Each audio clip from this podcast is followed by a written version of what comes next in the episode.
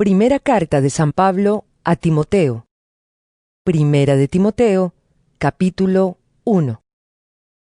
Pablo, apóstol de Cristo Jesús, enviado por mandato de Dios nuestro Salvador y de Cristo Jesús nuestra esperanza, saluda a Timoteo, verdadero hijo en la fe.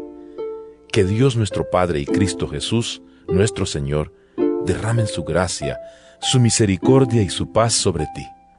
Como ya te rogué al irme a la región de Macedonia, quédate en Éfeso para ordenar a ciertas personas que no enseñen ideas falsas, ni presten atención a cuentos y cuestiones interminables acerca de los antepasados. Estas cosas llevan solamente a la discusión y no ayudan a conocer el designio de Dios que se vive en la fe. El propósito de esa orden es que nos amemos unos a otros con el amor que proviene de un corazón limpio, de una buena conciencia y de una fe sincera.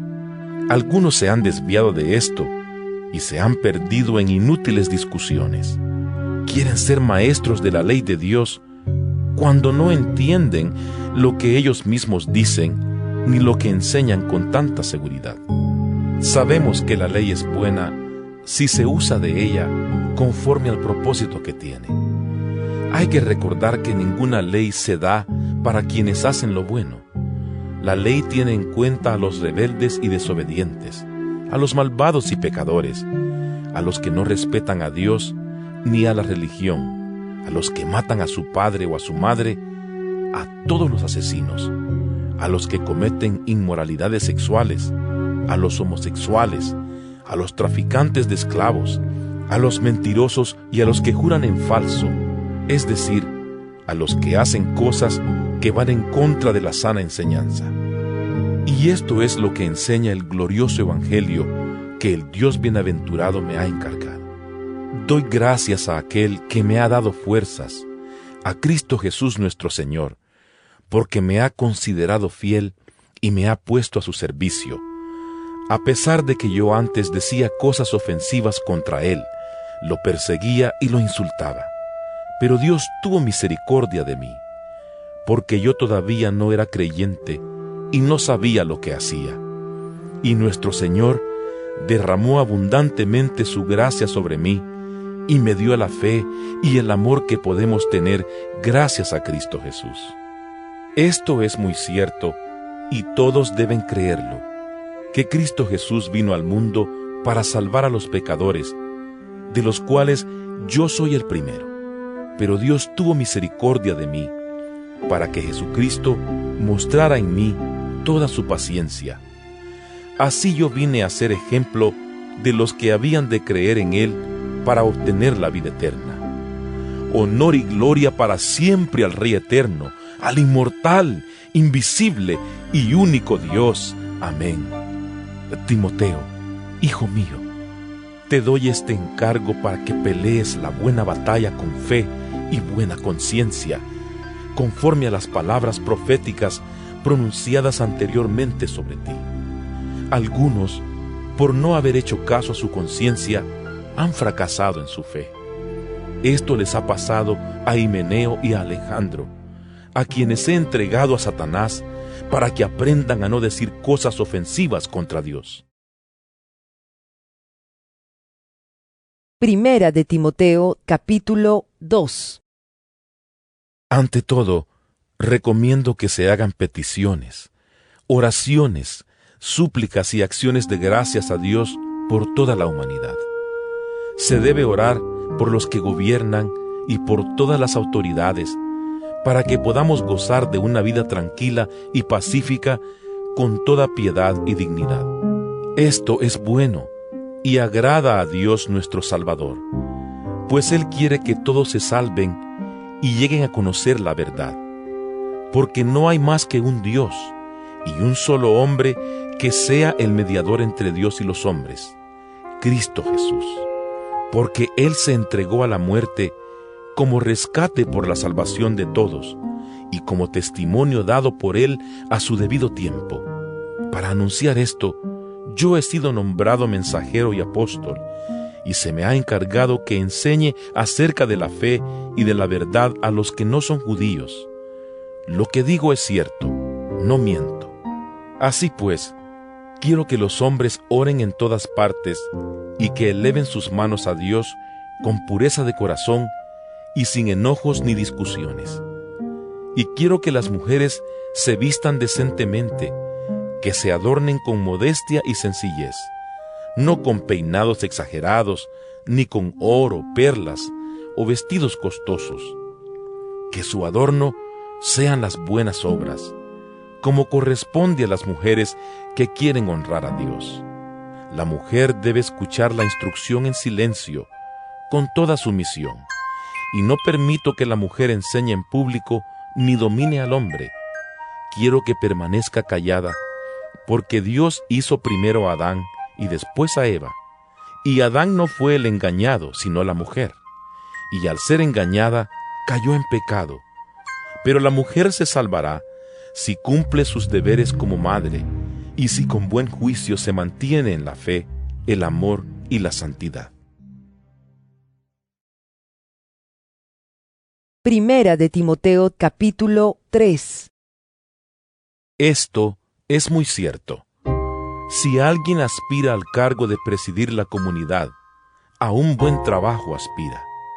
Por eso, el que tiene este cargo ha de ser irreprensible.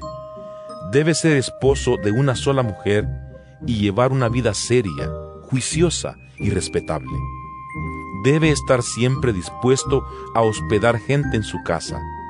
Debe ser apto para enseñar. No debe ser borracho, ni amigo de peleas, sino bondadoso, pacífico y desinteresado en cuanto al dinero.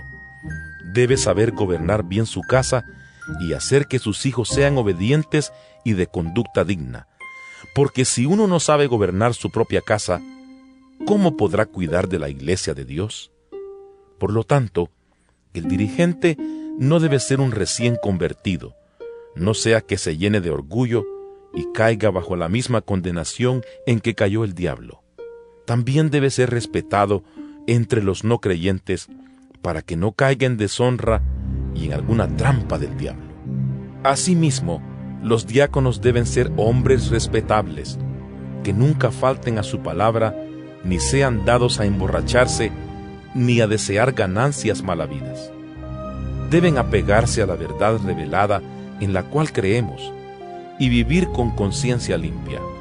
Primero, deben pasar un periodo de prueba y después, si no hay nada en contra de ellos, podrán servir como diáconos.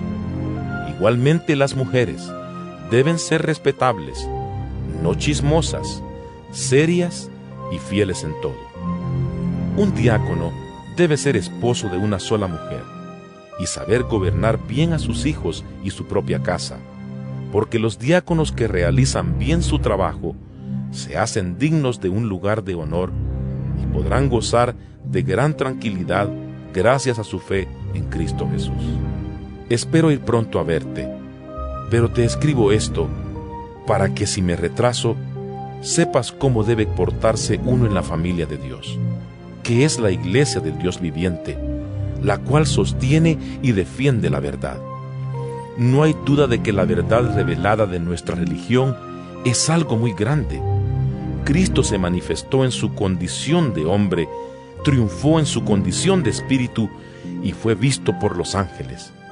Fue anunciado a las naciones, creído en el mundo y recibido en la gloria. Primera de Timoteo capítulo 4 Pero el Espíritu dice claramente que en los últimos tiempos algunos renegarán de la fe, siguiendo a espíritus engañadores y enseñanzas que vienen de los demonios. Harán caso a gente hipócrita y mentirosa, cuya conciencia está marcada con el hierro de sus malas acciones. Esta gente prohíbe casarse y comer ciertos alimentos que Dios ha creado para que los creyentes y los que conocen la verdad los coman, dándole gracias. Pues todo lo que Dios ha creado es bueno, y nada debe ser rechazado si lo aceptamos dando gracias a Dios. Porque la palabra de Dios y la oración lo hacen puro. Enseña estas cosas a los hermanos, y serás un buen servidor de Cristo Jesús, un servidor alimentado con las palabras de la fe y de la buena enseñanza que has seguido. Pero no hagas caso de cuentos mundanos y tontos. Ejercítate en la piedad, pues aunque el ejercicio físico sirve para algo, la piedad es útil para todo, porque tiene promesas de vida para el presente y para el futuro. Esto es muy cierto, y todos deben creerlo. Por eso mismo trabajamos y luchamos, porque hemos puesto nuestra esperanza en el Dios viviente, que es el Salvador de todos, especialmente de los que creen. Estas cosas tienen que mandar y enseñar. Evita que te desprecien por ser joven. Más bien, debes ser un ejemplo para los creyentes en tu modo de hablar y de portarte, y en amor, fe y pureza de vida. Mientras llego, dedícate a leer en público las escrituras, a animar a los hermanos y a instruirlos. No descuides los dones que tienes y que Dios te concedió cuando por inspiración profética los ancianos de la iglesia te impusieron las manos. Pon tu cuidado y tu atención en estas cosas para que todos puedan ver cómo adelantas. Ten cuidado de ti mismo y de lo que enseñas a otros, y sigue firme en todo. Si lo haces así, te salvarás a ti mismo y salvarás también a los que te escuchan. Primera de Timoteo capítulo 5 No trates con dureza al anciano, al contrario, aconséjalo como si fuera tu padre, y trata a los jóvenes como si fueran tus hermanos. A las ancianas, trátalas como tu propia madre, y a las jóvenes como si fueran tus hermanas, con toda pureza. Ayuda a las viudas que no tengan a quien recurrir pero si una viuda tiene hijos o nietos, ellos son quienes primero deben aprender a cumplir sus obligaciones con los de su propia familia y a corresponder al amor de sus padres, porque esto agrada a Dios. La verdadera viuda, la que se ha quedado sola, pone su esperanza en Dios y no deja de rogar, orando día y noche. Pero la viuda que se entrega al placer está muerta en vida mándales también estas cosas para que sean irreprensibles. Pues quien no se preocupa de los suyos, y sobre todo de los de su propia familia, ha negado la fe y es peor que los que no creen. En la lista de las viudas deben estar únicamente las que tengan más de 60 años y no hayan tenido sino un solo esposo. Deben ser conocidas por sus buenas acciones por haber criado bien a sus hijos, por haber recibido bien a los que llegan a su casa, por haber lavado los pies a los del pueblo santo y haber ayudado a los que sufren. En fin, por haberse dedicado a hacer toda clase de obras buenas. Pero no pongas en la lista a viudas de menos edad, porque cuando sus propios deseos las apartan de Cristo, quieren casarse de nuevo y resultan culpables de haber faltado a su compromiso. Además, andan de casa en casa y se vuelven perezosas, y no solo perezosas, sino también chismosas, metiéndose en todo y diciendo cosas que no convienen. Por eso, quiero que las viudas jóvenes se casen, que tengan hijos, que sean amas de casa y que no den lugar a las críticas del enemigo pues algunas viudas ya se han apartado y han seguido a Satanás. Si alguna mujer creyente tiene viudas en su familia, debe ayudarlas, para que no sean una carga para la iglesia. Así la iglesia podrá ayudar a las viudas que de veras no tengan a quien recurrir. Los ancianos que gobiernan bien la iglesia deben ser doblemente apreciados, especialmente los que se dedican a predicar y enseñar. Pues la escritura dice, no le pongas bozar al buey que trilla, y también, el trabajador tiene derecho a su paga. No hagas caso de acusaciones contra un anciano, si no están apoyadas por dos o tres testigos.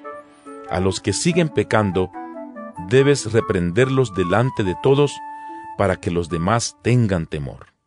Te encargo delante de Dios, de Jesucristo y de los ángeles escogidos, que sigas estas reglas sin hacer discriminaciones ni tener preferencias.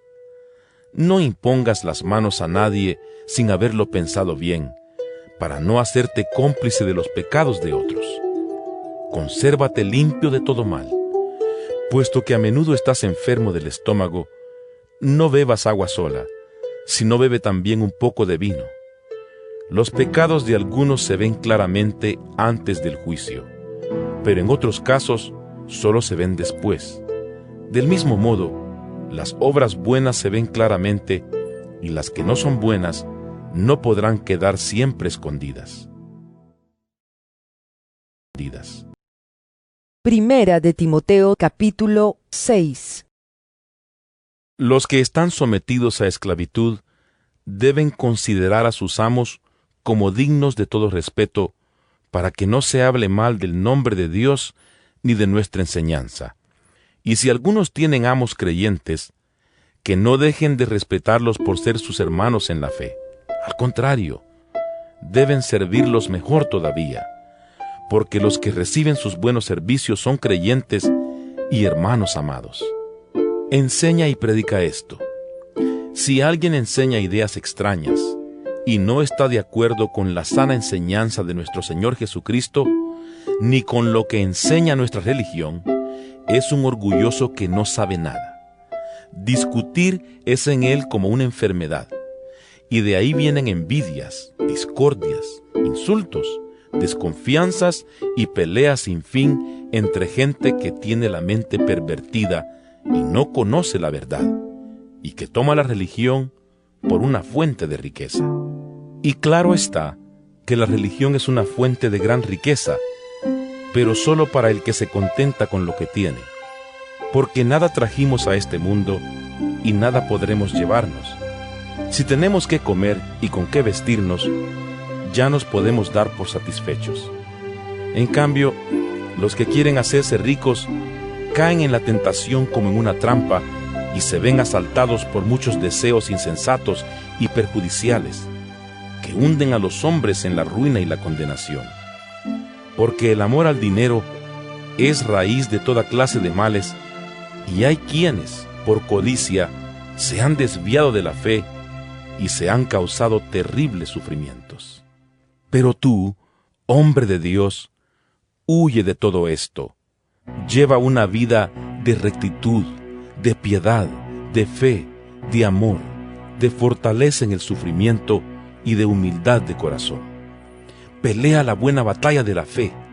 No dejes escapar la vida eterna, pues para eso te llamó Dios y por eso hiciste una buena declaración de tu fe delante de muchos testigos. Ahora, delante de Dios, que da vida a todo lo que existe, y delante de Jesucristo, que también hizo una buena declaración y dio testimonio ante Poncio Pilato, te mando que obedezcas lo que te ordeno, manteniendo una conducta pura e irreprensible hasta la venida gloriosa de nuestro Señor Jesucristo. A su debido tiempo, Dios llevará esto a cabo, porque Él es el único y bienaventurado soberano, Rey de reyes y Señor de señores. Es el único inmortal que vive en una luz a la que nadie puede acercarse. Ningún hombre lo ha visto ni lo puede ver. A Él pertenecen para siempre el honor y el poder. Amén. A los que tienen riquezas de esta vida, mándales que no sean orgullosos ni pongan su esperanza en sus riquezas, porque las riquezas no son seguras, antes bien, que pongan su esperanza en Dios, el cual nos da todas las cosas con abundancia y para nuestro provecho. Mándales que hagan el bien, que se hagan ricos en buenas obras y que estén dispuestos a dar y compartir lo que tienen Así tendrán riquezas que les proporcionarán una base firme para el futuro y alcanzarán la vida verdadera. Timoteo, cuida bien lo que se te ha confiado. No escuches palabrerías mundanas y vacías, ni los argumentos que opone el falsamente llamado conocimiento de la verdad, pues algunos que profesan esa clase de conocimiento se han desviado de la fe. Que el Señor derrame su gracia sobre ustedes.